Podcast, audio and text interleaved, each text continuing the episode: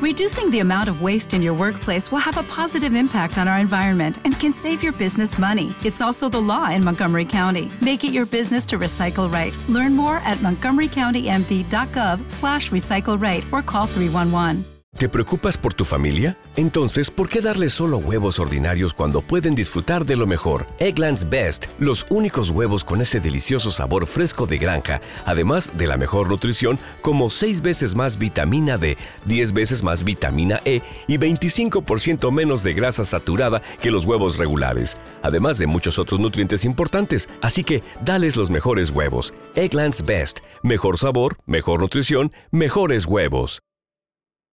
Buenos días, tardes o noches. Soy su anfitrión Eduardo de Atleti y esto es Aplastar Teche.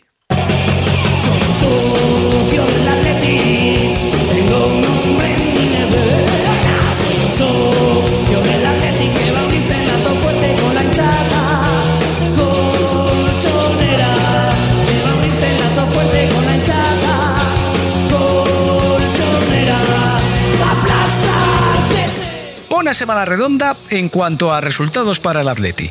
Tras la victoria en el derby que todavía tiene mamando a los de la acera de enfrente, tres puntos importantes cosechados el jueves en Pamplona y otros tres el domingo en el Metropolitano frente al Cádiz, remontando un 0-2 con una actuación estelar de Angelito Correa que repartió goles y beberones, pues no debía de poder jugar porque estaba lesionado según el nacional madridismo, que todavía no entiende que en siete días se pueda recuperar un deportista de un esguince de rodilla de grado 1 que ese grado es el más leve de los que existe.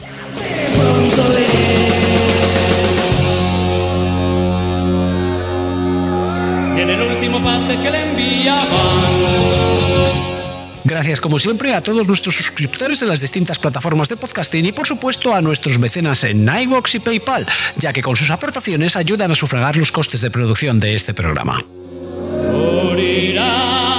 tu campo a verte. También les recuerdo que pueden contactar con nosotros a través del correo electrónico en aplastarcechepodcast.com y mandarnos sus notas de voz, comentarios y opiniones a través del WhatsApp al número 681 250114 o bien en los comentarios de iVoox, Spreaker, YouTube y Facebook.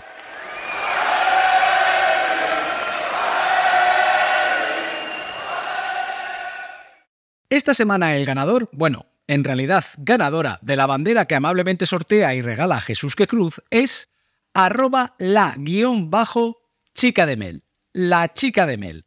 Enhorabuena a la afortunada, ya sabes que Jesús contactará contigo para hacerte llegar tu premio en breve.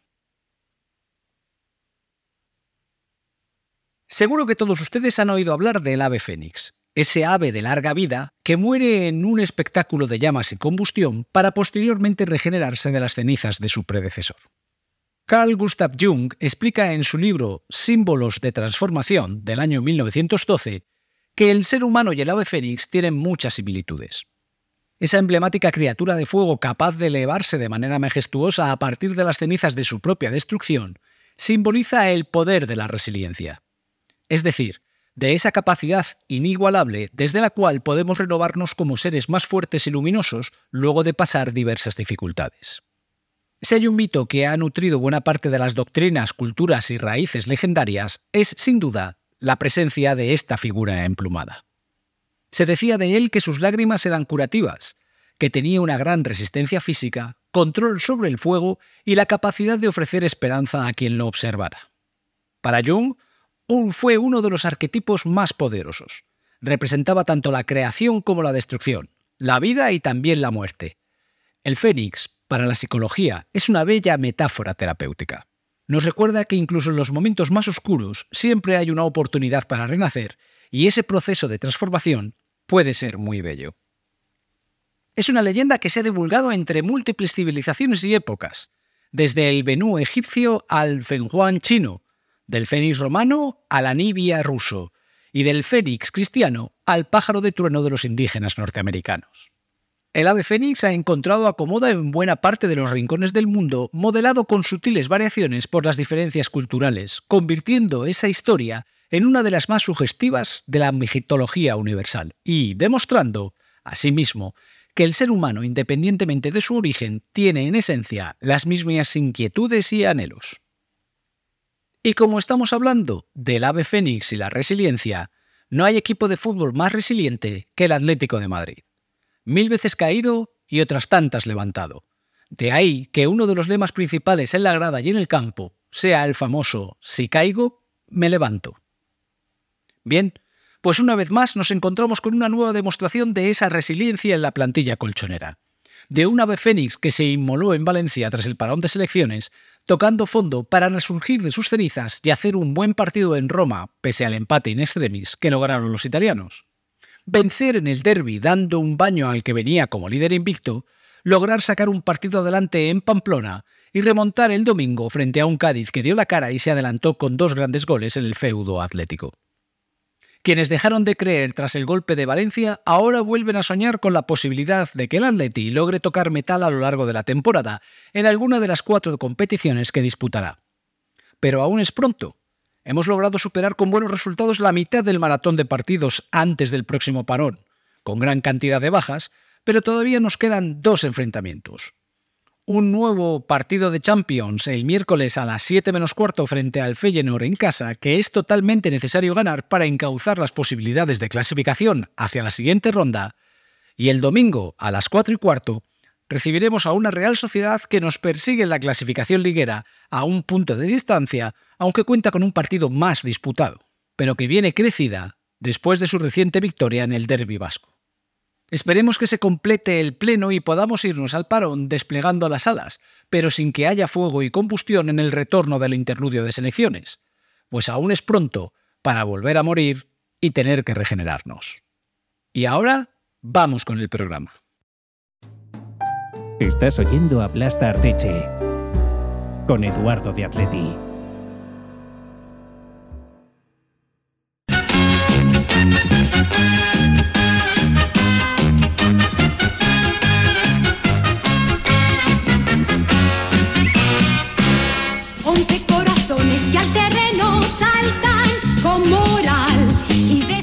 Hola a todos y a todas. Aquí llega el Abuchus con el cuadernillo de Oscar. Breve y sucinto como siempre, con los resultados y las noticias del femenino y las principales categorías inferiores. Os recuerdo el hashtag el cuadernillo de Oscar en Twitter con aquellas noticias que no llegan a la sección. En fin, esta semana tenemos pocas victorias, pero bueno, venga, os comentamos. En, Primera Federación Grupo 2, el Atlético madrileño, entrenado por Luis García Tevenet, tenía su partido de la sexta jornada en Alicante frente al Intercity. Y empate a cero. El equipo dio buenas sensaciones y no, no cayó derrotado. Se mantiene fuera de puestos de ascenso, solo por un punto en decimocuarta posición y a 10 del Castellón, que es el líder. Para la próxima semana nos visita en Alcalá, eh, perdón, en el Cerro del Espino, el San Fernando. En Primera Federación Femenina, el Atlético Femenino B, entrenado por Virgi, jugaba su partido de la tercera jornada y derrota en casa por 0 a 1 frente a la Sociedad Esportiva AEM de Lleida. El equipo queda en novena posición, a 4 del Español, la Sociedad Esportiva AEM y el Deportivo de La Coruña. Esta, este fin de semana a las 7, eh, perdón, el 7, el sábado 7 a las 12 de la mañana jugarán frente a la Lama en tierras murcianas. Y vamos con la Liga F.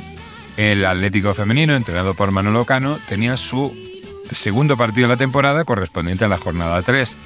Empate a uno en, ante, en Buñol ante el Levante. Un partido difícil entrenado por José Luis Sánchez Vera y con Ángela Sosa en sus filas, que nos hizo el primer gol, el 1-0 en la primera parte y no lo celebró. Pero a la vuelta del descanso, Ana Chernogorchevich marcó el primer gol con el Atleti, así que así acabó el encuentro. Empate a uno y las nuestras que se mantienen en segunda posición a dos puntos del Real Madrid. Para esta semana, dos enfrentamientos recuperan el partido que no se jugó en la primera jornada frente al Villarreal en tierras castellonenses el martes a las 9 de la noche y el sábado a las 12 de la mañana en Alcalá jugarán contra el Sevilla. En cuanto a los juveniles, eh, derrota del juvenil A en el grupo 5 del Atlético de Madrid de Fernando Torres por 0 goles a 1 en la visita del Getafe a nuestro campo de Alcalá de Henares. El equipo se mantiene, está en tercer lugar a 4 puntos del Rayo Vallecano. Para esta semana, partido de Youth League el miércoles frente al Feyenoord, en casa, en, en Alcalá de Henares. Y el fin de semana verá cómo los nuestros visitan al Fuenlabrada. Y en el otro grupo, en el grupo séptimo, el Atlético Madrileño Juvenil A, entrenado por Luis Bueno, juega, jugó su partido de la quinta jornada frente al Kelme y victoria única que os puedo contar esta semana, 0-1. El equipo está octavo a cinco puntos del líder en solitario, el Levante, y para la próxima semana visita Alcalá de Henares la Unión Deportiva Alcira. Y las noticias las cerramos con Eva Navarro, que por fin ha recibido su merecido homenaje al que no ha llegado, el que no ha llegado para Irene Guerrero. Pero sí estuvo, bueno, eh, formó parte del equipo que jugó el segundo partido de la Nations League contra Suiza, ganando por 5-0, en el que jugó la primera parte de titular. Y bueno, pues como os decía, ha llegado el homenaje en la previa del Athletic Cádiz y que bueno, y con la junto a la Copa de Campeonas Mundiales. Muchas gracias, Eva. Un abrazo muy fuerte desde el cuadernillo de Oscar para ti. Y hasta aquí, hasta aquí llegamos. Un abrazo a todos y a todas. Au Paletti y os dejo con el resto de secciones y la tertulia.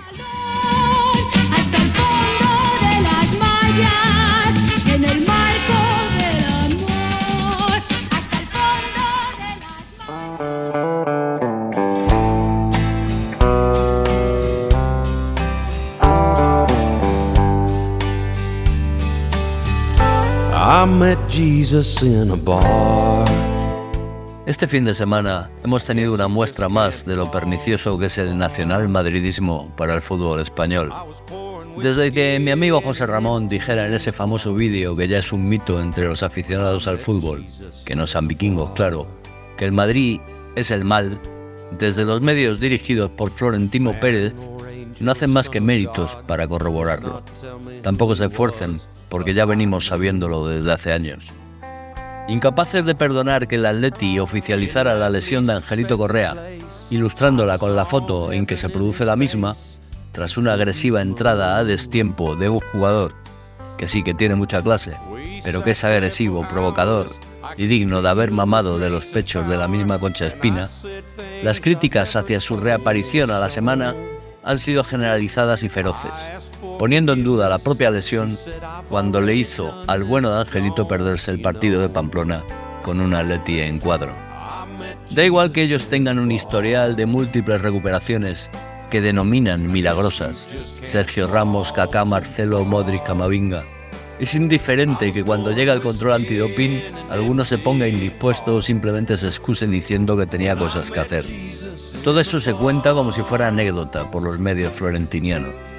Lo que no puede soportar el madridismo es que Angelito Correa les borrara con un doblete esa sonrisilla que se les había puesto cuando el CAI se puso 0-2 en el Metropolitano. Miren, vikingos, nosotros también remontamos, aunque no sea por épica, sino por las trampas de nuestro cuerpo médico. Hablando de servicios médicos, que Santiago Cañizares cuente anoche en COPE que los médicos en el fútbol son el sector menos creíble, sin poner como ejemplo su famosa lesión del tendón del dedo gordo del pie de hace más de 20 años, que le hizo perderse un mundial y cuya etiología fue, según el parte médico, el tratar de parar un frasco de colonia en el baño, resulta regocijante. A saber qué estaría haciendo el tonto de Cañete esa noche con el dedo gordo del pie. Otra de las mendaces consecuencias de la derrota en el derby del vikingismo es que el árbitro, que hizo todo bien por cierto, les había perjudicado, lo que propició un ataque brutal al estamento arbitral y sacó a relucir de nuevo el negreirato, que es como el Guadiana, pues aparece cuando pierden y desaparece cuando ganan. Se le ocurre, hacer a Mar eh, se le ocurre a Marca hacer públicas unas confesiones de Gilmarín a unos allegados diciendo que el Madrid adultera la competición con la presión a los árbitros, algo que a nadie que no sea ciervo le extraña o pone en duda, y el patio nacional madridista de nuevo se revuelve en su bilis. Resultado, penalti de manual del niñato provocador en Girona, que el árbitro y el bar se meriendan. La manipulación, la adulteración, la falacia son sus normas que empapan todo lo que tocan. Podríamos hablar aquí del calendario del trampas de cada temporada, por ejemplo, pero no les voy a cansar más porque ya está todo muy trillado. Pero sí, permítanme una última reflexión.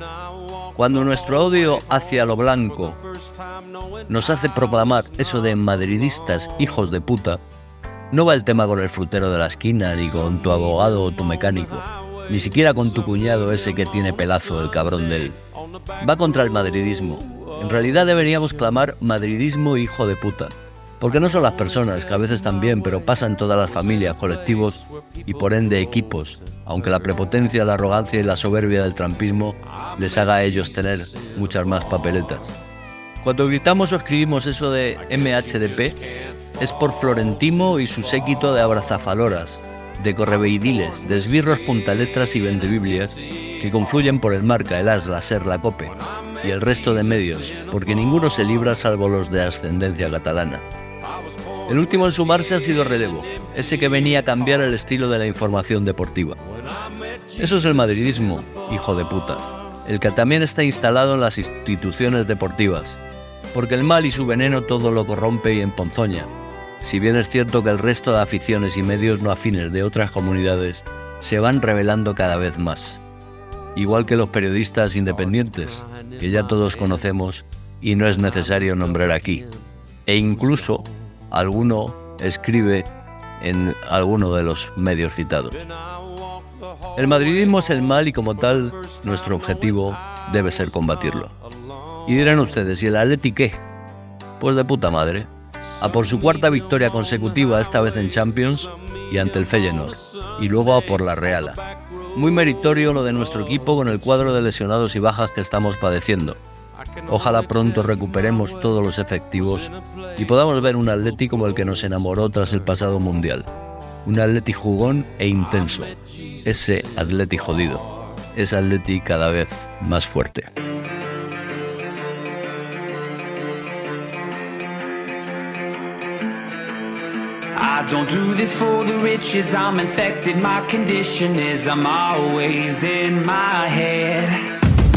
These words are my religion, I'm obsessed, it's by decision. I'ma do this till I'm dead.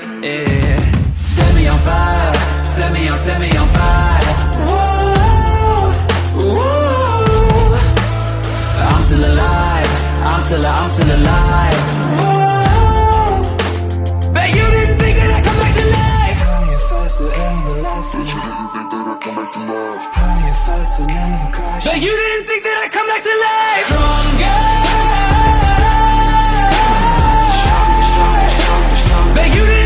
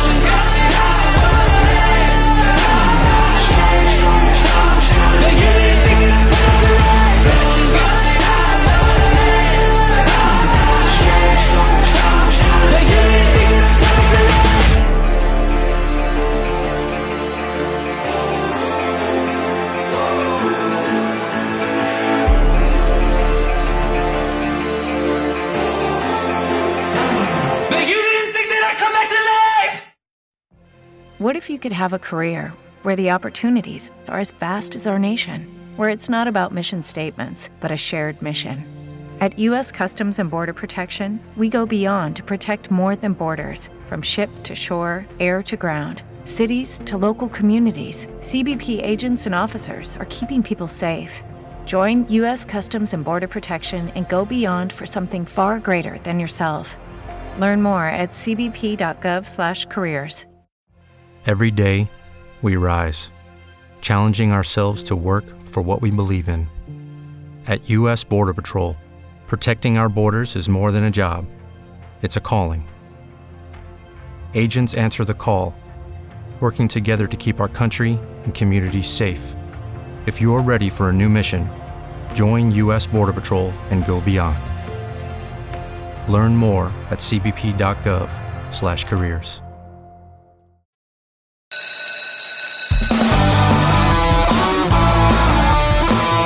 Estás oyendo Aplasta Arteche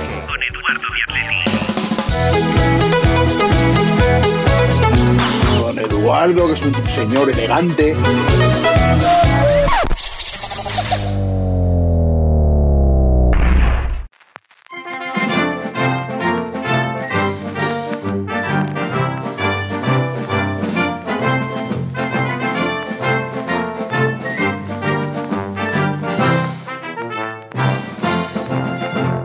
La semana pasada estuvimos de cumpleaños. Para aquellos que no lo sepan, el pasado día 27 este programa cumplió cuatro años, lo cual es un hito porque pensábamos que no íbamos a durar más de dos meses.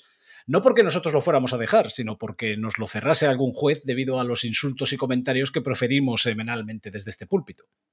El caso es que ya son cuatro años dando la turra y solo podemos dar las gracias a todos los que nos han oído, aunque sea únicamente dos minutos, y a todos los que han colaborado de alguna forma con el programa.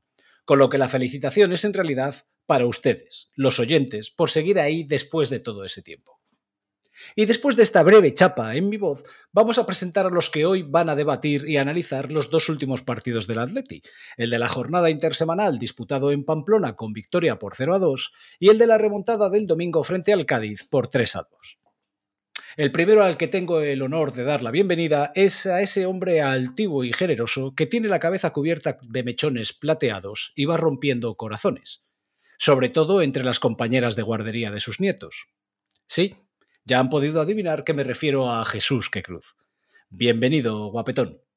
Bien hallado, don Eduardo y señores oyentes. Aquí estamos de, nuevo eh, a su entera disposición y muy, agradecidos de su invitación. Y repartiendo banderas, que todas las semanas está sorteando una. Sí, nos quedan un par de semanas, bueno, la de hoy, que me imagino que usted anunciará oportunamente o habrá Ya, anunciado ya lo he anunciado, Anun- pasa es que como no escuchas el principio del programa, pues no te enteras. Y la de la semana que viene. Bueno, eh, el segundo que se aproxima hasta los micros esta semana es el hombre de la nevera.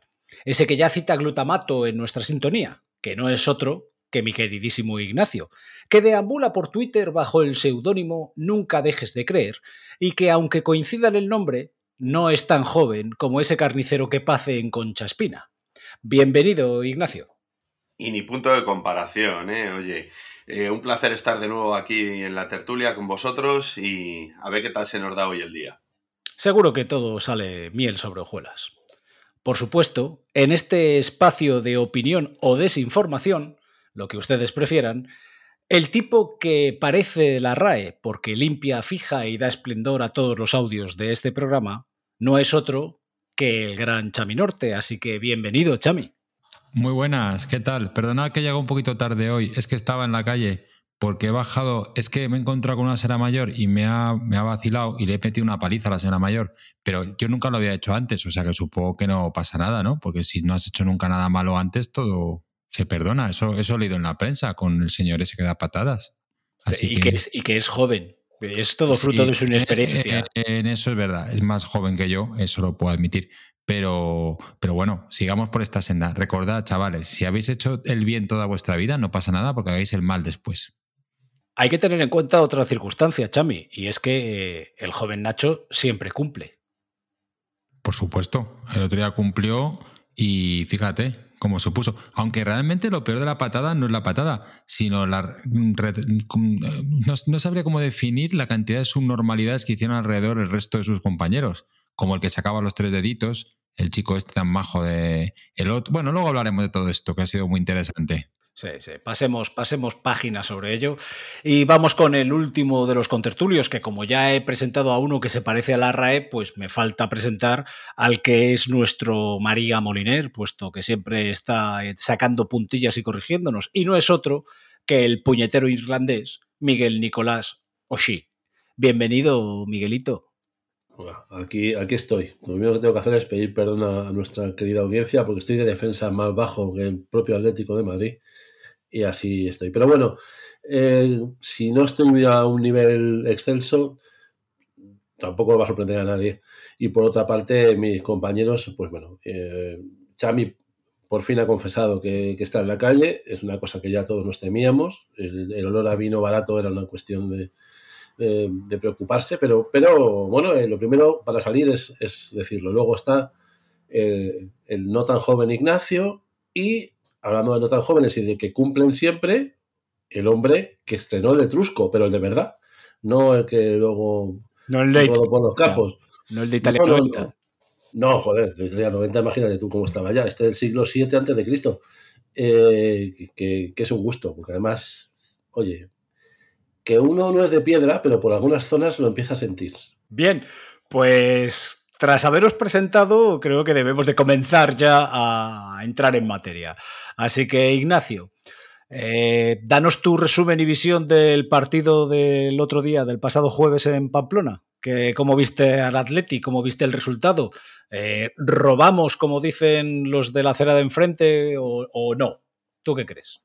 Pues sí, hombre, robamos y además con mucho gusto. O sea que Qué una maravilla. Eh, es curioso, ¿eh? Cómo se, cómo se centran, cómo se centran en, determinadas jugadas. Eso sí, a Bissell probablemente no le parecerá tanto robo después del galletón que se llevó en la cara, claro. Ahí ya a lo mejor quizá a Bissell no le, no le parece tanto, tanto robo por nuestra parte. Eh, no sé, de todas formas, bueno, eso fue un gol, ¿no? Y nosotros metimos dos. Eh, porque cuando hacen las tablitas estas de cómo sería la liga o no la liga y tal, normalmente este tipo de cosas no las cuentan. ¿Por qué, se supone que si Osasuna nos hubiera empatado a uno, nosotros no habríamos metido el segundo? Eh, ¿En base a qué? Mm, es decir, nosotros metimos dos goles, o sea que... en, base, en base a que no somos el Madrid. Al Madrid si recibe alguna ayuda y luego termina metiendo tres goles, no ha influido en el resultado, pero en nuestro caso sí. La verdad es que, mira, lo más importante es que el Atleti eh, tenía un partido difícil, siempre al Sadar es difícil, aunque últimamente eh, parece que al Atleti se le da bastante bien. Pero, pero, bueno, siempre es un equipo aguerrido, un campo difícil. Eh, veníamos de un derby, tenemos muchas bajas. También tenemos bajos, pero, pero bueno, tampoco es cuestión de meternos en este tema ya, ¿no? Entonces, eh, bueno, era un compromiso complicado y, yo creo que el Atleti lo salvó un poco como pudo, ¿eh? Porque hay que decir que el primer tiempo del Atleti no fue bueno. Eh, creo que el irnos al descanso ganando 1-0 estuvo por encima del, del, juego que tuvimos. Luego nos presionaron muchísimo al principio del segundo tiempo y el Atleti se pudo defender poquito pues, de aquella manera, bien cerraditos atrás. Mm, creo que, la defensa fue distinta, muy distinta a lo que vimos ayer con el, con el Cádiz. Y, bueno, pues el Atleti sacó el compromiso adelante. Quizá lo peor, sin duda alguna, fue esta polémica arbitral y, bueno, pues que la expulsión de Morata que, creo que entró al trapo demasiado en las provocaciones. Bueno, pues eh, después de lo que ha dicho Ignacio, pues yo creo que nos podemos ir todos ya con el análisis de Osasuna. A ver, por aportar algo, efectivamente era un partido el que, en el que era necesario ganar, porque si ganas al, al, mal y luego vas y pierdes con Osasuna, pues, pues mal, muy mal. Entonces eh, era un partido muy necesario de intentar ganarlo. Así se hizo con una primera parte yo creo que bastante decente, en la segunda parte evidentemente Osasuna tenía que, atacar y tenía que, intentar empatarnos e incluso ganarnos el partido. Y en cuanto al tema del, al tema del gol, pues eh, para mí está bien anulado, le meten un tortazo en medio del área a un jugador que le inhabilita para defender, con lo cual a mí me parece que, que está perfectamente anulado. El Atleti hizo un partido muy serio, muy decente. eh, no nos achicamos con ellos, es un, es un equipo que siempre nos aprieta allí. La afición aprieta muchísimo, tienen un campo precioso, eh, da gusto ir a jugar a Pamplona, pero, pero había que ganar. Había que ganar y, y así lo hicimos y, y así salió la cosa. Bueno, creo que aparte de- del tema que ya habéis comentado de- del gol anulado, eh, la otra jugada realmente polémica es lo de Morata, ¿no? Eh, Chami eh, se calienta el, cha- eh, eh, el Chimi, Chimichami, se calienta de mala manera por un saque de banda, intenta Morata eh, darle la mano y hacer las paces, pero en la siguiente jugada, bueno, no recuerdo quién es el que le saca a Morata, pero tampoco, Morata no es el más listo de su casa, eh, pero quien le saca tampoco es muy inteligente, porque sabiendo cómo estaba la cosa y que el Chimi Dávila estaba ahí pendiente para devolverle, pues, pues bueno, vimos esa jugada que Morata se esquina, no hace nada, salvo proteger el balón con el cuerpo, el defensor que le está encimando eh, se lleva un golpe con su propia mano y se tira al suelo como si lo hubieran disparado desde, eh, desde el quinto anfiteatro. Y cuando Morata está en el suelo, ¿qué es lo que ocurre? Porque ¿cuántos partidos le han caído? Pues no lo sé, la verdad. Es que además ha- ha- lo, ha, lo ha relatado usted tan bien que tengo poco que decir. Bueno, ha dicho, ha llamado usted al Chimi Ávila de cuatro formas distintas. Le ha llamado Chimi, Chami, Dávila, Chumi también. Yo como Chami puedo hablar de- del Chimi, pero usted no sé. No, no, sé no, si será yo estaba intentando tocar todos los palos para que tú pudieras dar tu opinión ampliamente, con un Pues- espectro. Pues a Chumi, ver. un momento, un momento. Sí, Chumi sí, no. Chumi no. Chumi no lo ha dicho. Mm, todavía. ¿Chumi no? Chumi, Chumi no juega en el Madrid, me parece, ¿no? Chumi no. Bueno, vamos a intentar, eh, vamos a intentar volver a la senda, por favor. Eh, el, el- el tema ahí es que se vio que, o sea, lo de Morata que le iban a expulsar estaba cantado. Eh, es más, el, el Cholo se pone a pegarle gritos a- al Javi Galán para que se prepare para salir porque lo quería cambiar, zumbando, porque sabía que lo iban a echar. Porque, como dice usted, como entra a todas, todavía recordamos el día aquel que en el campo del Mallorca un señor le mentó a su, a su novia o no, a su mujer o no sé qué coño pasó y también se fue a por él en plan machote a matarlo, que no le hizo nada. Que por cierto, yo si me voy a pegar con alguno, no me pego con el Chomi, porque tiene una pinta ese tío, no sé, igual te arranca la yugular de un mordisco. Bueno, el tema es que al final. ¿Sabemos, sabemos si pertenece a la Mara Salvatierra o, o a alguna Mara similar? No, me, no creo que a la, a la mar a tierra, simplemente, pero no me atrevo a preguntar tampoco. El tema es que el pisotón que le pega es, es peligroso, ¿eh? O sea, ahora ya fuera de bromas, le pega un pisotón porque además creo que se lo pega en la pierna izquierda, que es la buena. Y eso está muy mal, porque si se pone en la derecha, pues ni tan mal. A lo mejor, Chami, no es por nada, ¿eh? pero a lo mejor te estás precipitando y el Chimi Amiela es una persona que no ha hecho nunca nada malo en esta vida, ¿eh? Bueno, eh, a ver, si no ha hecho nada. Si, vamos a ver. Si Chemu, si Chemu este no ha hecho nada malo en su vida y hace esta patada, entonces no pasa nada. Porque es- esa es la ley que se cumple ahora. Si tú has sido bueno en la vida y pides perdón, aunque luego acuchilles a una persona, pues hay que dejarlo vivir, no hay más. Eh, yo creo que Miguel no tiene la misma opinión sobre este tema, porque lo que pasa es que yo, a ver, voy a confesar que esta semana he recibido muchas críticas por eh, poner en, en la semana pasada, hacer un listado con todas las eh, faltas de respeto que hizo Miguel en, en esa hora de tertulia. Con lo cual hoy lo voy a tratar, hoy voy a ser el lemar de la tertulia. Voy a estar aquí como si no estuviera. Voy a subir, bajar, voy a salir, pero no, pero no voy a estar. Si no pienso decir nada. Si él quiere meterse con este chico, con el Chemu Ávila, pues él sabrá. Yo, creo- yo de, tal este no tengo nada que decir. Más allá de que es un hijo de la grandísima puta, porque lo que realmente lo, lo que hace es intentar lesionar a un profesional. Y cuidado, que esta, esta bala la hemos esquivado, ¿eh? porque este tío sonó con mucha fuerza. Si no se llega a romper, como se rompió, este había acabado aquí. Y no sé, me imagino, porque es verdad que luego, y no, no quiero yo pecar de doble moral, ¿vale? Pero es verdad que luego tienes aquí a un, a un tipo así, por muy desgraciado, por muy asesino que sea, y le cogemos cierto cariño, porque eso las cosas como son. Pues todo el mundo sabe que nosotros somos una afición que somos muy dados al asesinato, ¿no? Eso, o eso es algo de lo que se nos suele acusar. Entonces, y, y hacer cosas nazis, eh, Miguel, que no se te olvide. Que nosotros nos levantamos todas las mañanas y hacemos eh, tres o cuatro cosas nazis antes de desayunar. Sí, pero el tal Chomper, este no, yo creo que este tío no es, o sea, no es, no es target de- de- del, del filofascismo nazi. Creo que no, ¿eh? Pero bueno, no lo sé. A mí me pareció, cuando hablamos de polémicas, por cierto, para mí el gol, yo soy completamente sincero, para mí el gol anulado, yo creo que debería haberlo dado. Y si hubiese sido en contra, eh, yo lo habría pedido con denuedo, porque, a ver, yo, yo las cartas sobre la mesa. Yo tengo do- doble baraja y. Ay, pero no como el, el Pepe, baraja, el Pipo. ¿eh? Yo, yo no, yo do- doble baraja, juego con dos cartas eh, siempre, juego a la carta ganadora. Y a mí, me- si nos anula ese gol, me habría indignado, sinceramente. Pero me parece mucho más grave el, el intento de partir la pierna, porque además luego no, ni se ha arrepentido ni nada, ¿eh? que se fue ahí incluso buscando Gresca en el, en el túnel de, vestuarios.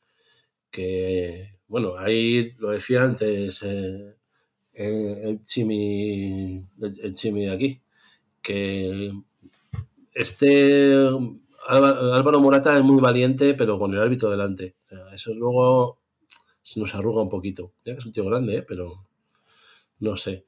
A mí me parece mucho más de, ese partido, más allá del resultado que fue a favor y fue lo que fue muy beneficioso para nuestros intereses, creo que fue un desastre. ¿eh? O sea, la segunda parte fue horrorosa con toda la polémica arbitral y con lo que queráis, pero fue un coñazo y eso yo lo llevo muy mal. Eh, Miguel, solo una pregunta. ¿Sabes si el presidente de Osasuna se ha puesto en contacto con Morata para desearle una pronta recuperación o algo? Porque como es lo que ahora se lleva.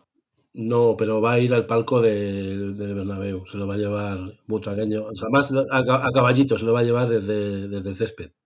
Le, le va a llamar para invitarle a que visite las instalaciones, ¿no? Y vea la sala de trofeos que tienen 14 Champions, aunque no te lo creas. Cuando, joder, pero ¿cómo no se sabe esto? ¿Cómo no lo ha comentado nunca nadie? No lo sé, que, a mí lo, es lo que me sorprende, que poca gente lo comenta a diario. Si yo tuviera 14 Champions, lo diría todos los días. ¿eh? Hombre, hombre, ¿dónde va a parar? Yo, yo el otro día fui a la carnicería y le dije, póngame medio kilo de carne picada. ¿Y sabe usted que el Madrid tiene 14 Champions? Y el carnicero, encantado de la vida, me, me, me felicitó por ser conocedor de ese dato.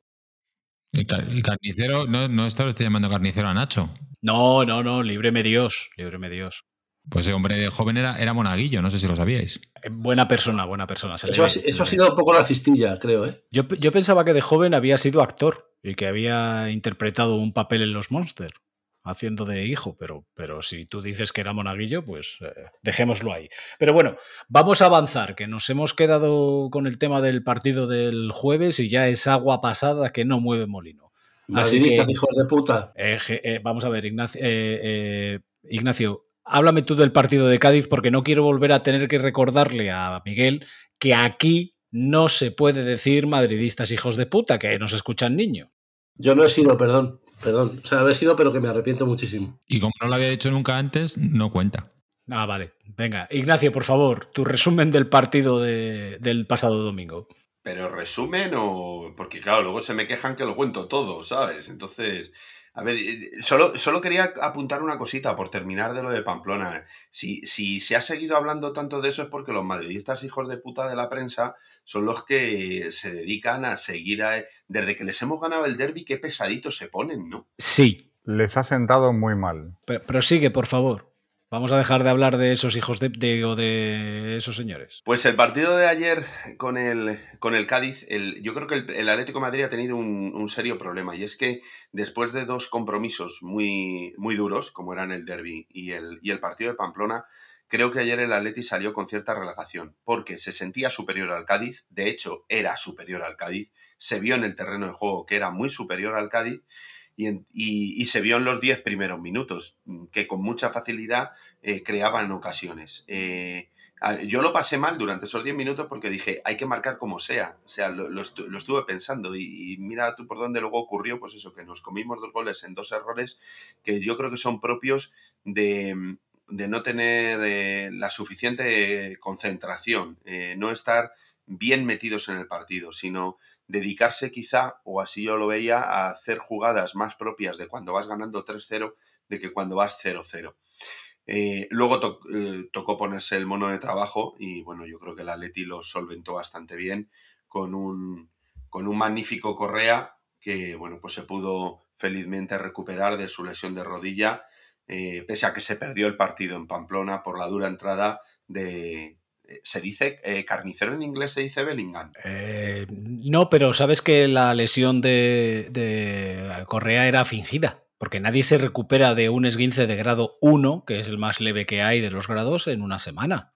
Lo normal es que en cinco días se recupere, según dicen todos los médicos, pero hemos estado oyendo continuamente que es imposible, que han fingido y han mentido al decir que se había lesionado Bellingham, eh, que lo había lesionado Bellingham.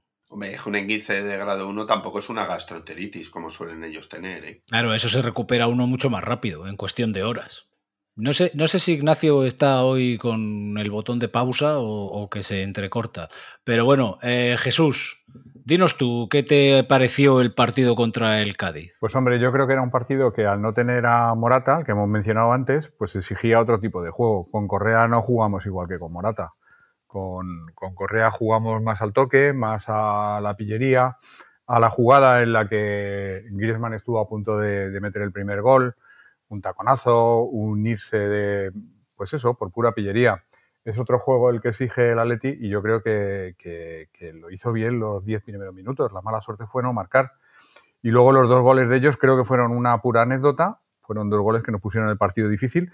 Pero igual que en otras ocasiones eh, hemos pensado, yo creo que todos a la vez, que el, que Atleti no iba a ser capaz de remontar, yo creo que este partido se veía que la forma de jugar, con, que no cambiamos el guion, que seguimos eh, jugando de la misma forma que si fuéramos ganando, eh, se veía claramente que el partido lo podíamos remontar poco a poco, con trabajo, marcamos un gol antes del, descanso y luego la suerte, digo entre comillas, porque hay que trabajárselo, de marcar un gol nada más empezar la segunda parte. Yo creo que el, el equipo hizo otras cosas que no hace cuando está Morata o que no hace cuando jugamos con un 9 puro y que nos salió bastante bien. Y a mí el partido me gustó, me gustó bastante. Quizá mm, la diferencia debió de ser mayor y el, Cádiz, excepto los dos goles y la jugada esta del muchacho este que juega atrás, de Fali, que casi nos la mete desde, desde, su casa, no hizo mucho más. El hizo un buen partido, el Cádiz hizo un partido decente para, el tipo de equipo que es y poco más. Eh, me sorprende que Jesús hable de, la suerte de anotar en los primeros minutos de la segunda parte, Chami, cuando en los dos últimos partidos en casa lo hemos eh, repetido. Pasó contra el Madrid y volvió a pasar eh, el domingo. Tampoco se le eche usted en cara a Jesús, que es un señor mayor y ya, ya confunde los partidos. O sea, el otro día que le vi yo en el estadio, dijo, a ver si suerte y juega mágico y un rato, que me gusta mucho verle jugar. Entonces hay que tener, el hombre pues hace lo que puede, él sigue el partido como, como buenamente puede. O sea que a mí me preocupa un poco que es verdad que el Cádiz hizo poco, pero por poco que hizo casi nos mete cuatro goles. O sea, la defensa el otro día fue salir Jiménez del 11 y uff, eh, telita, ¿eh? Yo entiendo que Fitzel de cabeza aporta mucho, pero seguimos viendo que en cuanto hay un delantero, por cierto, que estaba claro que en quién nos iba a marcar el capullo ese que jugaba en el Levante, que no me acuerdo ni cómo se llama, que siempre nos marcaba en el Levante y que tuvo que venir que hacer la puñetera gracia de meter otro gol, ahora con el Cádiz, que es que lo del Levante macho nos persigue año tras año. Pero bueno, eso, yo creo que la defensa no, no estuvo nada acertada. Molina siguió en la línea de los últimos partidos, que está siendo terrorífico, aunque es verdad que en la segunda parte eh, yo creo que mejoró un poco, pero bueno, está haciendo unos pases para atrás que son de verdad demenciales. Eh, el tercer gol es una maravilla de gol, o sea, hay que ver esa jugada repetida, porque el pase que da Antoñito de cabeza, eh, o sea, es que es de un nivel fascinante y luego le cae el balón a, justo a Molina, que sale como un, como un tren disparado, se la da a Lino, que ya le he visto hacer otras veces esta jugada rara que hace que es como que se va cayendo, pero luego da el toque perfecto a un Saúl que creo que todo el mundo ya se ha dado cuenta que parece que ha vuelto, pero de verdad, lleva ya cinco asistencias. O sea que de, medio campo para adelante la cosa más o menos funcionó. Los cambios no nos vinieron mal. De Paul hizo buenos minutos. Eh, me extrañó mucho el cambio de. Porque además estábamos jugando bien con Fitzel en el centro y sacó ahí al chico este de- del Celta, le puso de extremo por delante del Lino y, estaba el hombre un poco perdido. Yo le veía, además me pillaba a mí en la banda, en mi banda, y, le veía que iba para arriba y para abajo, no sabía colocarse, se ve que todavía no se ha enterado de nada. Mientras que Lino, en cambio, me parece un tío que sobre todo ha cogido unos conceptos defensivos eh, de mucho talento. Ayer le tocó defender a un tío que no sé cómo se llama, ese de la coleta que juega en el Cádiz, como el Moño, que tiene un apellido así como yugoslavo, eh, que, que el año pasado nos la lió y que es un tío con bastante calidad. Y el tío, Lino, joder, macho, es que ha aprendido a defender, ¿eh? Aparte que corre, ha aprendido a defender. Así que desde aquí ya lanzo ya un llamamiento en seguir la campaña que nuestro amigo Lolo ha comenzado de sí, Lino es mejor que el otro señor ese que juega y que saca los tres deditos a la grada. Sí, es mejor jugador. No pasa nada por admitirlo, señores. Eh, a mí también me gustaría destacar, ya que has hablado de ese último gol, que la verdad es que fue muy bonito y una preciosa jugada, el primero, eh, porque creo que Azpilicueta pone un balón templado al segundo palo eh, digno de destacar. Aparte de que Correa hace perfectamente el remate cruzándolo a la base del palo contrario, pero ese balón venía ya con, con un sello de calidad eh, en el centro, ¿no, Miguel? No. Bueno, no, sí, sí, la verdad es que sí. A ver, Azpilicueta, la verdad es que me está gustando, me está gustando mucho, porque, a ver, evidentemente no le puedes pedir que tenga el recorrido mm, de un jugador con, con cinco o seis años menos. Y aún así, el tío sube y, y sube con criterio y, y toca el balón. Y... Pero es que además tiene jerarquía y eso es una cosa que en esa defensa eh, viene muy bien.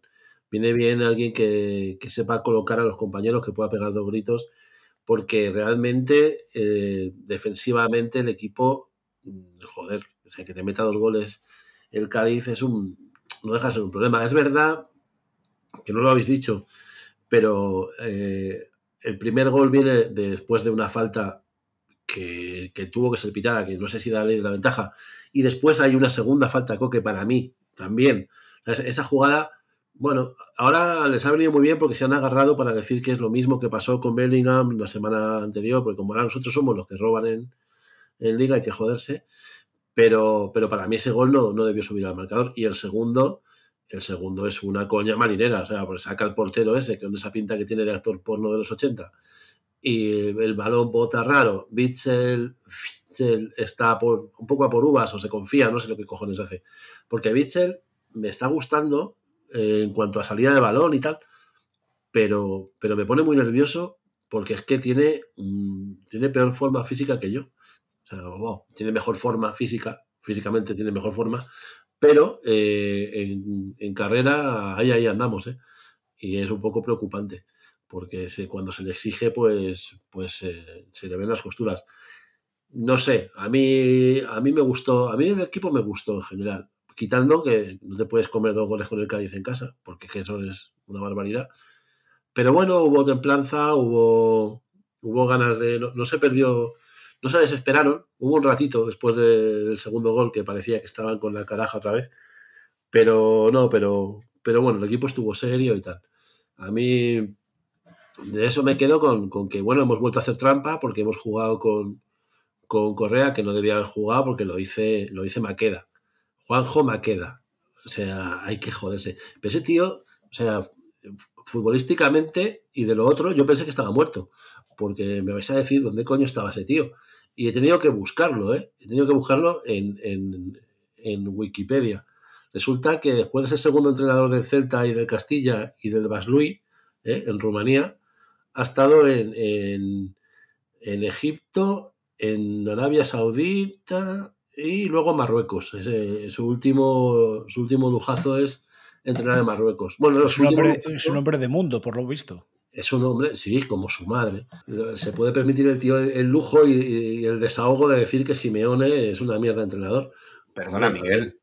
Miguel, perdona, su madre era su madre en qué como en lo de su como su madre te refieres a que era un hombre o a que era de mundo, es que me ha quedado no, la duda. No, quiero decir que también ha estado con un rumano, con un egipcio, con un saudita, con un marroquí. y, y con, y con los canteranos del Real Madrid, sí, a eso me refería. Eh, bueno, eh, Ignacio, realmente el problema de la defensa de ayer, los dos goles encajados frente al Cádiz, eh, es evidente que es fruto de las lesiones que vamos acumulando, porque ayer no estaba Jiménez, no estaba Savic, no tenemos a Soyuncu tampoco, que también eh, está tocado después del parón de selecciones, vino eh, lesionado y no sabemos si algún día se recuperará. Y la defensa que teníamos era un poco de circunstancias. Eh, no le quedó más remedio que poner a Fitzel en el centro de la defensa. Y claro, no está físicamente hablando, como ha dicho Miguel, para ser un central eh, que mande eh, en condiciones como las que hace Jiménez o como lo que hace Savic en otras ocasiones. Es que la plantilla ahora mismo, la verdad es que eh, nos falta Soyuncu, pero nos sobra Sudoku, porque es, es- es bas- es bastante, bastante complicado últimamente hacer las convocatorias. Mm, Se lesiona hasta el portero suplente. En esta última jornada, eh, Gerbis no ha podido estar en el banquillo, ha estado Gomis del, del B, que normalmente suele ir. Eh, entran pues, cuatro o cinco chavales del, del B normalmente en cada convocatoria. Pero bueno, yo tengo la esperanza de que son rachas y que pasados estos partidos, quizá a lo mejor después el parón de selecciones que hay, eh, pues bueno, el, el equipo vuelva otra vez a, a contar con todos los efectivos y coja una racha buena de, de jornadas sin, sin lesionados y, y si este momento quizá más complicado de la temporada lo seguimos solventando con victorias, pues eh, puede que venga luego, eh, puede que la temporada pinte bastante bien. ¿eh? With Lucky Land slots, you can get lucky just about anywhere. Dearly beloved, we are gathered here today to. Has anyone seen the bride and groom? Sorry, sorry, we're here. We were getting lucky in the limo and we lost track of time. No, Lucky Land Casino, with cash prizes that add up quicker than a guest registry. In that case, I pronounce you lucky. Play for free at LuckyLandSlots.com. Daily bonuses are waiting. No purchase necessary. Void where prohibited by law. 18 plus. Terms and conditions apply. See website for details. Hello, it is Ryan, and I was on a flight the other day playing one of my favorite social spin slot games on chumbacasino.com. I looked over the person sitting next to me, and you know what they were doing? They were also playing Chumba Casino. Coincidence? I think not. Everybody's loving having fun with it. Chumba Casino is home to hundreds of casino style games that you can play for free anytime, anywhere, even at 30,000 feet. So sign up now at chumbacasino.com to claim your free welcome bonus. That's chumbacasino.com and live the Chumba life. No purchase necessary. VGW Group. Void were prohibited by law. See terms and conditions. 18 plus. Jesús, eh, perdona, antes de te iba, te iba a hacer yo la introducción.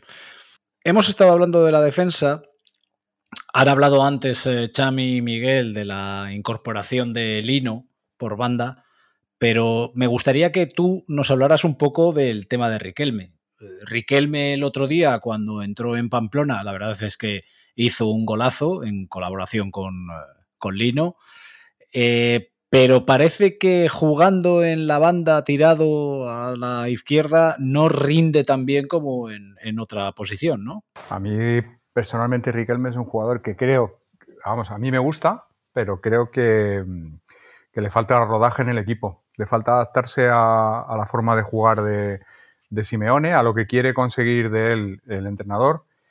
Creo que le falta bastante. Es verdad que eh, un chaval que está acostumbrado a jugar eh, quizá más al centro, el jugar tan pegado a banda y con tanto sacrificio y tanto recorrido, a lo mejor le va a costar un poco más. Pero creo que es un tío que si tenemos un poco de paciencia y, bueno, pues eh, con una, con una de, estas, de estos trucos de magia de- del cholo, yo creo que le, va- le puede sacar mucho rendimiento. Porque además tiene una cosa buena y es que eh, siente mucho al equipo. Eh, es un tío de los, que, de los que si con el tiempo las cosas le van bien, se puede convertir en un jugador del, del- de- a nivel carismático, carismático y de cariño como, como pueda ser Coque o como pueda ser Saúl. Y, y bueno, pues es cuestión de rodaje, es cuestión de darle tiempo, de darle minutos y sobre todo confianza, que yo creo que, que a este tipo de jugadores lo que le hace falta es mucha confianza, jugar muchos minutos y que las cosas le vayan saliendo bien. Lo que está bien claro, Miguel, es que el fichaje de esta temporada, como diría Piku, es Saúl. Mira, es el motivo de alegría más grande que yo creo que tenemos todos los que los que los atléticos de bien, ¿no? Porque se ha sido muy injusto con, con Saúl. Es verdad que ha tenido unos años horrorosos. Pero, joder, había dado tanto fútbol y había dado un nivel tan alto que realmente eh, era complicado pensar que, se había disuelto de esa manera, ¿no? Es verdad que mm, lo hemos vivido antes. Por ejemplo, eh, para mí el tema de Adrián, eh, aquel delantero que me parecía escandalosamente bueno, con muy poca sangre y, y- y desapareció hasta el punto de acabar penando por ahí, por el Depor y por no sé dónde. Pues hombre, es un, precedente más o menos reciente, pero joder, Saúl es un tío con carácter, Saúl es un tío que, que tiene personalidad, que siente el equipo, no es ningún imbécil. No sé, costaba pensar que porque le hubiese dado por comer berros se había vuelto un, un maula, ¿no? no Perdóname, eh, con la comparativa que has hecho, ¿has insultado a Adrián llamándolo imbécil? No, eh, imbécil no, lo que pasa es que tiene menos sangre que una pincha de goma. Eh, eso, sí, eso sí lo he dicho. O lo he dejado implícito, pero ahora ya lo he explicitado por tu culpa, que yo no quería usar la palabra pincha ni goma, porque yo soy, creo que el plástico es una cosa que, queridos oyentes, hay que tener cuidado con el plástico, hay que reciclar, porque eh, todos lo- los derivados del petróleo son un problema para nuestro planeta y lo van a pagar nuestros hijos y los bisnietos de Jesús. Así que, por favor, concienciémonos con el tema del plástico. Y ojo, ojo, ojo a la fricción, el plástico, ¿eh? Hombre, si hay mucha velocidad, pues se puede llegar a fundir y tenemos un problema. Me parece que hay un tranchete luego y, no es plan. Pero no me saquéis de lo que estaba diciendo, que para mí era importante. Vale, ya me he olvidado. Bueno, es igual, que me alegro mucho de que Saúl vuelva por sus fueros, que es una buenísima noticia, lo decíamos la semana pasada, pero poco a poco se va consolidando. Creo que es el máximo asistente en liga, si, no me corrige alguno de los panenquitas Sí, porque además eh, le habían dado únicamente cuatro asistencias, pero ayer en el postpartido en Dazón, él mismo dijo que, que había dado cinco, porque no le contabilizaban una que dio en, en Vallecas, y hoy por la mañana en las estadísticas aparecía esa, esa, e- e- esa reclamación atendida y le ponían esa asistencia. Pues mira, misteriosamente ha funcionado, porque además como ahora nosotros somos los que manejamos las instituciones y la liga, pues ya está, pues somos los capos de esto y llevamos años robando y por eso tenemos tantas ligas y el Madrid tiene tan pocas. Y le hacemos el caldo gordo al Barça y a Negreira. Pues mira, el caldo, bueno, voy a decir una barbaridad que es que no lo voy a decir. Eh, que sí, que qué bueno ver a Saúl de vuelta, de verdad, o sea, realmente es una cosa que me alegra y me saca una sonrisa. Y eso no pasa todos los días. Y hablando de la vuelta de Saúl, Ignacio, eh, la combinación ayer en punta de, de Angelito Correa y Grisman, ¿tú crees que, eh, teniendo en cuenta que Memphis no se sabe si algún día se recuperará o no, y que Morata eh, también es eh, de esos de los que en ocasiones parece el Guadiana, que aparece y desaparece, puede ser una dupla de delanteros que nos dé muchas satisfacciones? Bueno, ya nos ha dado muchas satisfacciones en otras, en otras ocasiones. El, único pero es que yo creo que eh, Griezmann y el Atleti en general funciona mucho mejor cuando tiene un 9 en punta. Cuando tiene un delantero centro puro y, y bueno, si lo que tenemos ahora mismo es Morata, pues eh, bueno, quizá a lo mejor no sea el ideal para todos nosotros de delantero, pero entiendo que debe jugar. Y yo creo que, que tiene que jugar. No ha empezado mal la temporada y espero que siga por ese camino y que, y que haga una, una buena temporada. Se estaba hablando de que metiera 18 goles y la verdad es que va en camino de superar esa cifra si sigue así. Otra cosa es que, bueno, pues desaparezca a mitad de temporada, como tú estás diciendo. Pero bueno, eso también incluso nos ha ocurrido también con Correa y no soy nada sospechoso de, de ser contrario a Correa, ni mucho menos, porque, porque es uno de los chicos para los atléticos más querido y, y con Correa nos pasa lo mismo, ¿no? Eso de que tantas veces le vemos eh, que funciona mejor incluso saliendo en el segundo tiempo, eh, que parece que no se ha ganado nunca la titularidad, pese a llevar aquí pues, muchas temporadas. Entonces, eh, bueno, lo, lo más importante yo creo es que el Atlético de Madrid tenga muchas opciones eh, distintas eh, eh, en ataque, aunque no parezca de ser del todo ninguna de ellas la definitiva. No así en defensa, que también parece que tenemos muchas opciones, pero, pero ninguna parece terminar de cuadrarnos del todo, por lo que decías antes. Y Chami, Grisman que ahora se ha fichado a sí mismo para la fantasy, parece que eso le sirve de revulsivo para recuperar su forma y volver a ser el jugador destacado. Sí, sí, sí, eso siempre lo hace. El tema es que me tira alguna para adentro. Que por cierto, lo de Lemar del principio era broma, ¿eh? que no hace falta que me salte usted en los turnos, que estoy aquí y hago lo mismo, no me importa. Pero el nivel de este hombre es, es la leche. Ya lo he dicho ya antes, pero es que el pase ayer de cabeza, eso se lo ves hacer a muy poquitos jugadores en el mundo ahora mismo. Y es que todos los balones que va tocando los va mejorando siempre. Y ayer, como decía usted, creo que la combinación con Correa eh, funcionó muy bien. Fue, y, y recuerdo algunos partidos en el pasado que esa, esa combinación funcionaba, porque son dos jugadores rápidos, rápidos también de, de decisión, y eso pues al final se nota, se nota y hace que mejoren a los demás. ¿Que nos falta algo, le falta todavía mejorar algo el remate? Pues sí, pero como ahora se ha hecho un podcast el chaval, que yo sé que, que además sé que Miguel es muy aficionado a eso también, al fútbol americano, se ha hecho un podcast y comenta los partidos de fútbol americano, igual ahora como va a dormir menos, porque va a estar viendo esto, está más pendiente de, de- los, de los touchdown y esas cosas, y empieza a enchufar alguna, porque ayer también tuvo un par de ellas que las tenía que haber colado para adentro.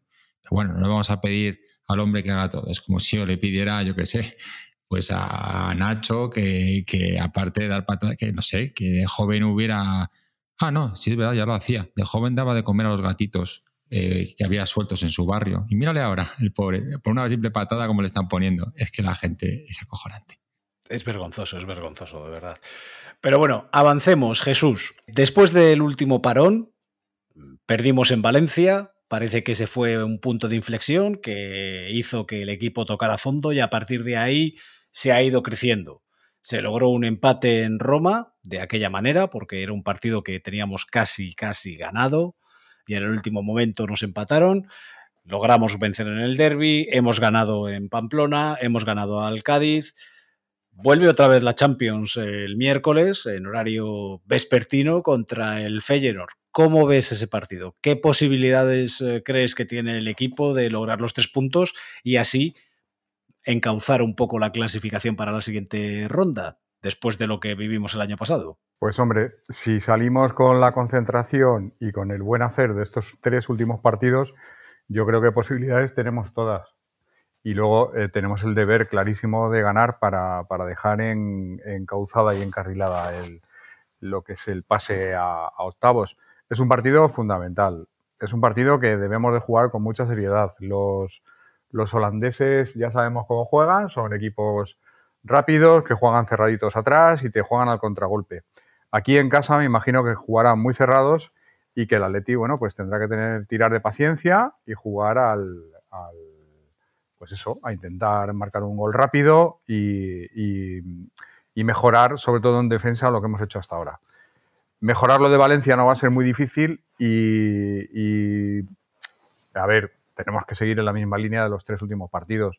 Partidos, eh, ya digo que con equipos peleones, muy aguerridos y que, bueno, pues que habrá que pelear, pero yo lo veo con bastantes posibilidades de que podamos sacarlo adelante. ¿Y tú, Ignacio, cómo ves el partido de Champions? ¿Tú crees que vamos a conseguir eh, por lo menos ganar a ese partido y ganar el partido que todavía nos queda contra la Real antes del próximo parón? Deberíamos por lo menos ganar el del Feyenoord en el miércoles, eh, porque bueno, porque es en casa, porque tenemos el apoyo de toda la afición, porque normalmente en Champions eso era un punto a nuestro favor, porque el rival es de una liga de menor entidad. Pero bueno, ya vimos lo que nos pasó el año pasado con, con el Brujas, por ejemplo, ¿no? Eh, lo podríamos eh, asimilar un poco. Entonces, no hay que, no hay que dar, dar la victoria por sentada de antemano. Eh, habrá que lucharlo y, eh, bueno, pues a ver si, si Morata, que jugará y ha, y ha descansado este fin de semana, pues a ver si mete un par de golitos y, y ganamos al Feyenoord. El partido del domingo ya será más complicado porque, hombre, viene, viene la Real de, de, Albe- de Alguacil, que, que ya sabemos que, que juega muy bien, que es la séptima maravilla del mundo futbolístico y, y que además traen a ataque cubo. Entonces, pues, muchísimo cuidado. Cierto es que viene la Real de Alguacil y te puede llevar a la prisión del podcast, pero también es cierto que tienen que jugar un partido de Champions como nosotros y su plantilla también es corta. Entonces, eh, Chami, ¿tú crees que Grisman cumplirá con su habitual gol frente a la Real para luego no celebrarlo y esas cosas? Pues ojalá, ojalá, porque pero he perdido un poquito el hilo con el chiste ese que ha hecho usted del calabozo porque ha sido terrorífico. Se nota que la presencia de Ignacio les ha contagiado a ustedes. De... Era un homenaje, era un homenaje a Faemino y Cansado. Recuerda que cuando hicieron aquello del orgullo del tercer mundo siempre le llevaban al calabozo de donde hicieran el sketch. Sí, bueno, un homenaje es darle El que tengo que va a ser. Efectivamente. No. Eh, el partido de la Real supongo que será complicado. Con la Real, mm, esto que voy a decir es una chuminada, como todas las que digo, pero lo digo de memoria. Cada año, bueno, siempre nos toca jugar el último partido de liga por el calendario este asimétrico que es uno que tienen ahí hecho y siempre nos toca. Y cada año le toca ganar a uno de los dos equipos para hacer algo. O sea, el año que nos tocaba a nosotros ganar para meternos en Champions, nos dejaron ganar. O sea, vamos como turnándonos. Y creo que este año, si no recuerdo mal, nos toca ganar. Porque con esta gente siempre funciona así la cosa. Así que ya puede venir Taque Cubo, Cubo Taque o quien sea, que creo que vamos a ganar. Y hombre, no es por nada, pero si en una semana eh, vencemos al mal, acabamos con el, como ha dicho Jesús, el clásico juego holandés, que no me he enterado muy bien lo que ha dicho, pero sí, el clásico juego holandés, y nos cepillamos a la Real, es como para irse tranquilos de, al paroncito este que nos meten ahora en medio otra vez, ¿no? Porque hace dos semanas estábamos al borde de tirarnos todos a Alturia, nunca mejor dicho, después del partidito aquel. Así que bueno, vamos a ver, vamos a ver que la cosa pinta bien. ¿Y tú cómo lo ves, Miguel? ¿Tú crees que mm, es cierto lo que ha dicho Chami de, que el calendario asimétrico nos deparaba siempre una Real Sociedad en casa a final de temporada, pero este año es al revés? Tenemos el, primer partido en casa en lugar de tener que ir a San Sebastián y sufrir como nos ha ocurrido otras temporadas. No sé, yo de la Real siempre digo lo mismo año tras año. Es un poco lo inverso del Atleti, ¿no? El Atleti hacia las, las tres primeras partes del campeonato siempre hay mucho run run. Este fin de ciclo, qué hostia se van a dar. Si es que al final no se meten en Champions y verás, van a tener que venderlo. Y la Real, mientras tanto, es algo excelso, es el paradigma, el epítome de, del fútbol. Y luego se mete una hostia que, eh, bueno, pues, pues se desinfla es una mentira. Y entonces, como tal, pues espero que le ganemos. Me preocupa más el partido del Feyenoord. Y es que, aunque, aunque es cierto que, que Luka Ivanusek eh, está, está lesionado, yo creo que Igor Paisao puede hacer un, un buen partido. O sea, el chaval está bien fuerte, yo le veo concentrado. Y luego, claro, también dependerá un poco de si Santiago Jiménez tiene, tiene el día, o si a Yase Ueda, el, el, el, japonés, eh, es, pues, está, está enchufado, es un jugador que esta, es de esta panenquita no te la conocíamos, Miguel. ¿A qué se debe esta transformación? No, no sé. He bebido de un vaso que había usado la última vez de Bitote y, y me salen estas cosas. ¿Qué os parece? Y, y, lávate los oídos que los tienes asquerosos. Eso te va a infectar y verás. Luego a mí no me preguntes. Pero sí, sí, el partido de, del Feyenoord sí me, me, preocupa un poco más, sobre todo porque hay uno que tiene un nombre que se llama Antoni Milambo y a, y a eso me hace mucha gracia. Es negro, ¿eh? Pero no pasa nada. No, no, no, comentarios racistas no, que nos cierran el podcast, por favor. Pues yo no, pero que, pero que es racista decir que es negro. Es que ya estamos con la tontería. O sea, a ver, decirle a alguien que es negro no pasa nada, si es negro. No, a ver, si es chino y le llaman negro, se puede ofender, pero si es negro le llaman negro, no se tiene por qué ofender. Sí, ya lo decía, ya lo decía Gil, ¿no? If I say black all the time, ¿eh? pues claro, black, black, black, pues, pero no, yo, a ver, no lo digo all the time, lo digo solamente cuando, cuando es el caso.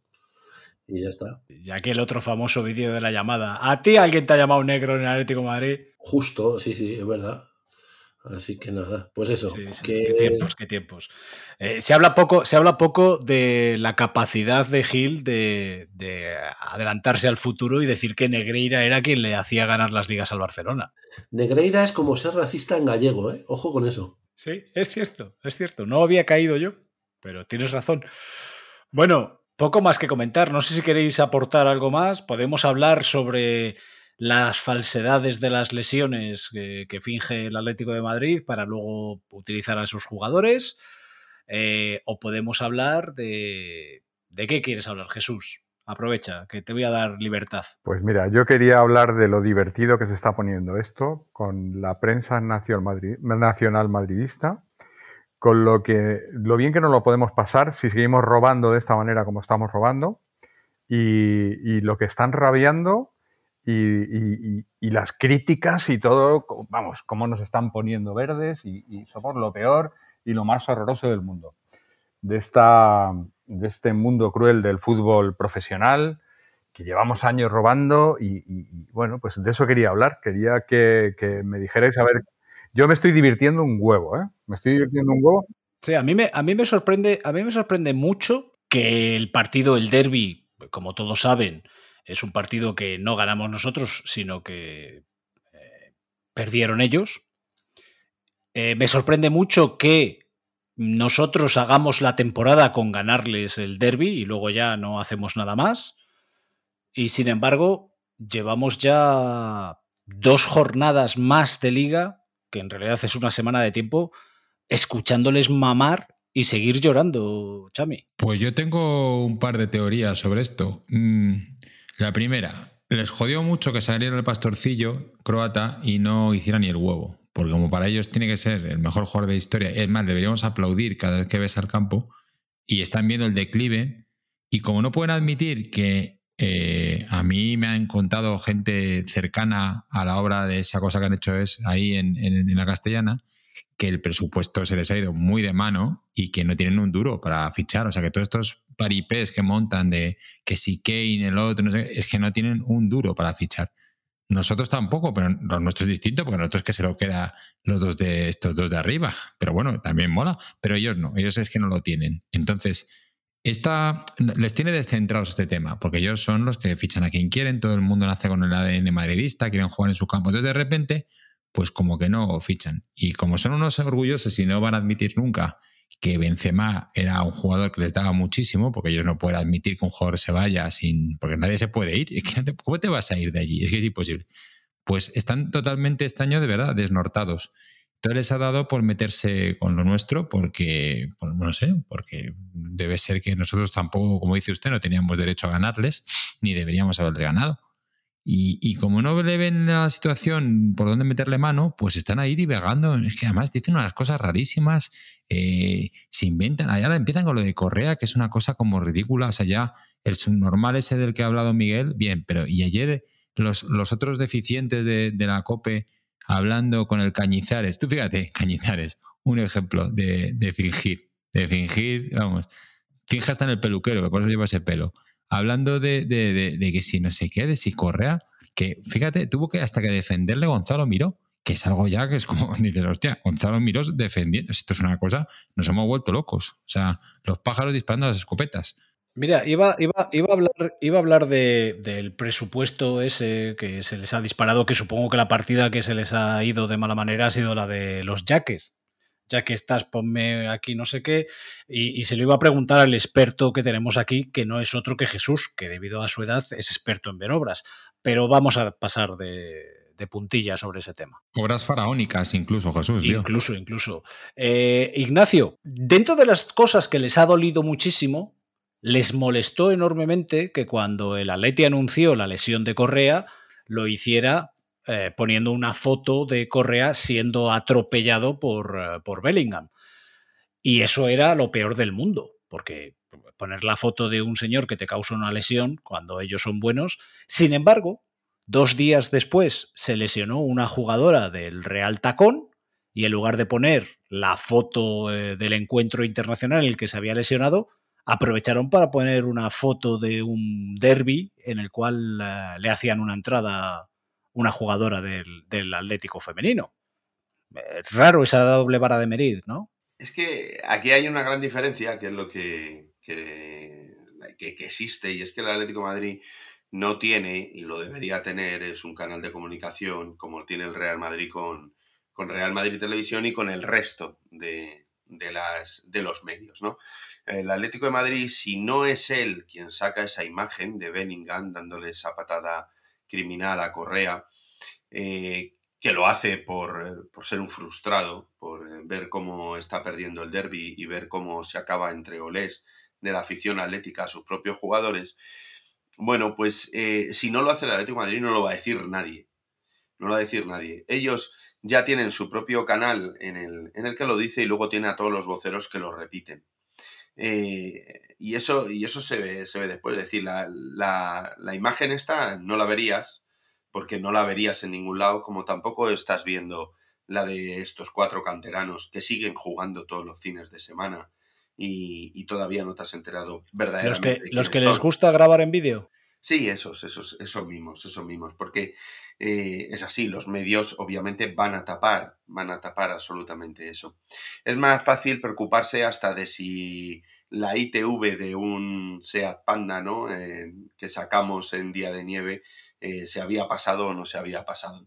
Y es ese tipo de cosas lo que hace, lo que hace la prensa. Entonces, volver a verlas, o cada vez que vemos una de estas, debería alegrarnos porque eso significa que bueno, pues que vamos bien, ¿no? Que ladran, luego cabalgamos. Así que casi que es mejor que, que sigan con este tipo de torpezas y como dice nuestro amigo Lolo, que sigan mamando muchos biberones.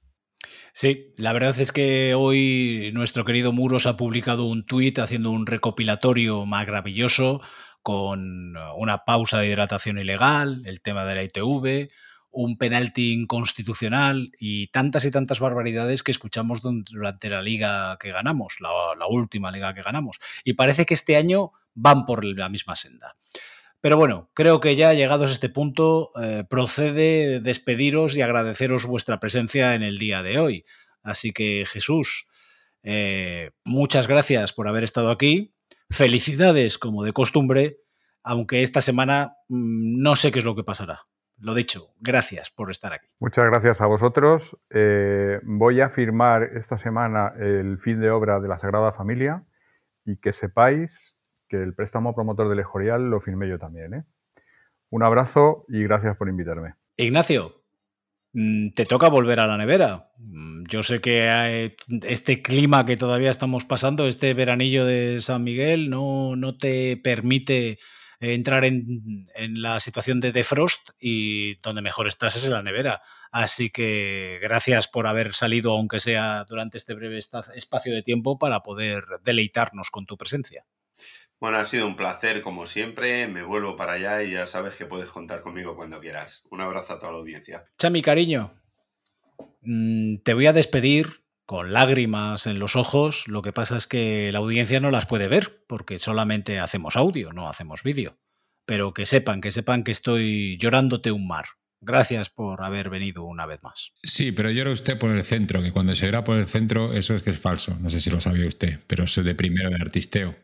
Eh, yo quiero de nuevo pedir, ahora ya sí, en serio, pedir disculpas a Miguel por haberle sacado el otro día la lista de improperios es más, ahora que sé que el veranillo de San Miguel se llama así por sus buenas acciones de joven, entiendo que va a poder ins seguir insultando a toda persona que quiera durante toda su vida porque de joven fue una buena persona.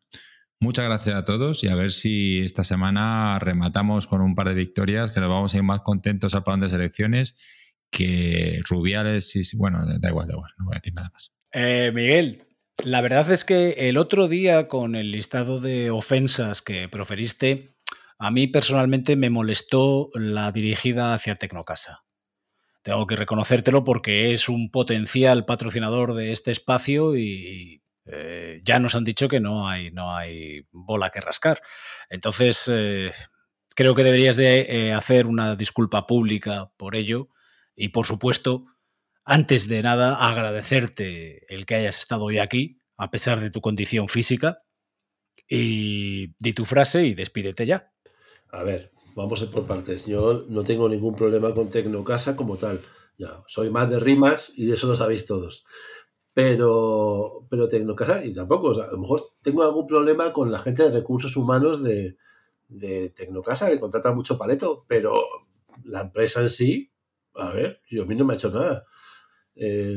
Bueno, a ver, sí, la verdad es que ya me habrán visto que estoy un poco un poco lento de reflejos para lo que suelo ser yo, que solo tengo unos reflejos felinos, más o menos como Gonzalo Miró.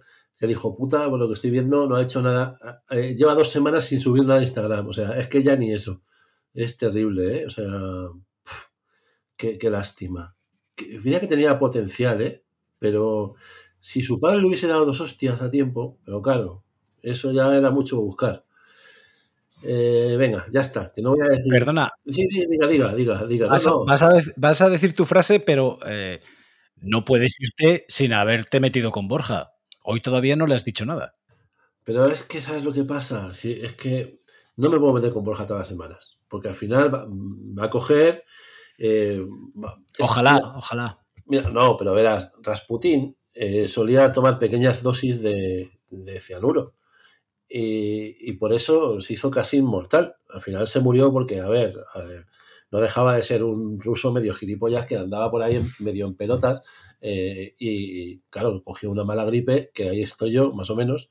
Entonces, no quiero que se haga, no que se haga resistente a, a esto. Yo cuando no se lo espere, eh, de repente apareceré y ¡pam! Le quito el alzador y se cae al suelo. Y nos reímos todos. Pero cuando no se lo espere. Vas a hacer como la Inquisición española. ¿Mm? Nadie espera, nadie sabe, nadie espera a la Inquisición española. Sí, grandísimo los Monty Python. ¿eh? De verdad. Bueno, ya está, ya, ya puedo dejar de decir gilipolleces. Voy a decir una cosa en serio. José Atleti y que le den por el culo al asar.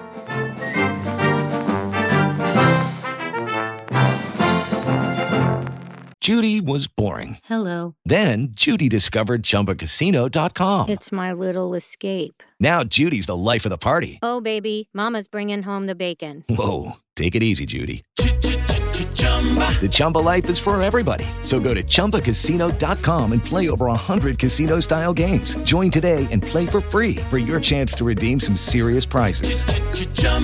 ChumbaCasino.com. No purchase necessary. Void where prohibited by law. 18 plus terms and conditions apply. See website for details.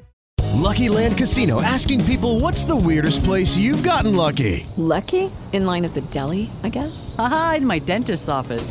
More than once, actually. Do I have to say? Yes, you do. In the car before my kids' PTA meeting. Really? Yes. Excuse me, what's the weirdest place you've gotten lucky? I never win and tell. Well, there you have it. You can get lucky anywhere playing at LuckyLandSlots.com. Play for free right now. Are you feeling lucky? No purchase necessary. Void where prohibited by law. 18 plus. Terms and conditions apply. See website for details.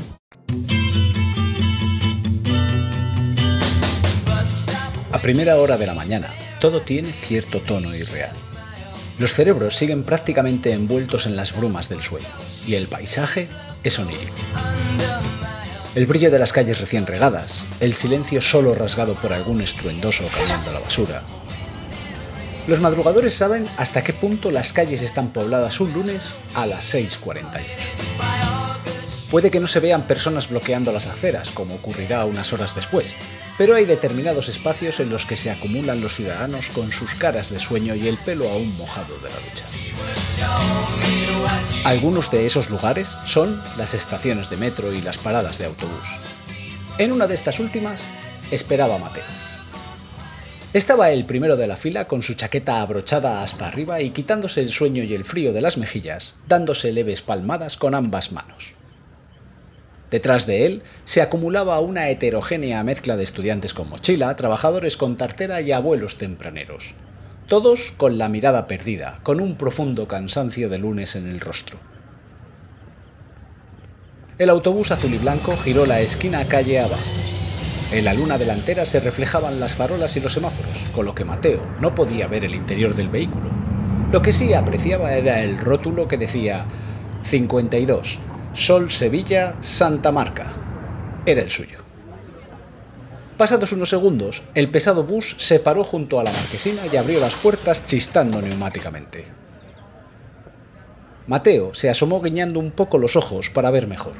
Después, se dio la vuelta y haciendo un gesto con la mano, indicó al resto de personas que hacían cola tras de él que podían ir pasando. Luego, sin más preámbulo, regresó a su posición inicial, esperando de nuevo. Transcurridos unos minutos, un segundo autobús público enfiló la calle. Para entonces, la parada había repoblado nutridamente su pequeño universo de estudiantes, trabajadores y abuelos. El único que seguía ahí, destacado como un líder o un cacique proletario, era Mateo. La escena anterior se repitió con el vehículo deteniéndose junto al bordillo. Mismo sonido mecánico y, de nuevo, el primero de la fila se asoma. Lo que sí cambia es que esta vez Mateo pasa al interior. Se acerca al conductor, se abre la chaqueta dejando ver una bufanda rojiblanca anudada al cuello y con mucha parsimonia busca en su cartera el abono transporte. Tiene los ojos clavados en los del conductor y, a diferencia de él, también dibujada una sonrisa maliciosa. Buenos días. El chofer contesta con un gruñido ininteligible y apenas audible. Mateo intenta pasar la tarjeta por el sensor, pero no funciona. Lo intenta de nuevo. La gente tras él comienza a impacientarse. Sin perder la sonrisa, le extiende la tarjeta de transporte al conductor. Qué raro. Parece que no funciona. A ver, señor. Contesta el interpelado con ira en los ojos. Que esto es un abono del Atleti, no del autobús. Ay, qué despiste. Usted perdone. Por cierto, hoy no lleva la, la chapita del Real Madrid, ¿no? Una vez validado su billete, esta vez con el documento correcto, caminó hasta el fondo del vehículo pensando, próxima parada, el bar del trabajo. Los lunes a las 6.48, todo es distinto si el ha ganado el derby. Una historia de Miguel Nicolás Oshí.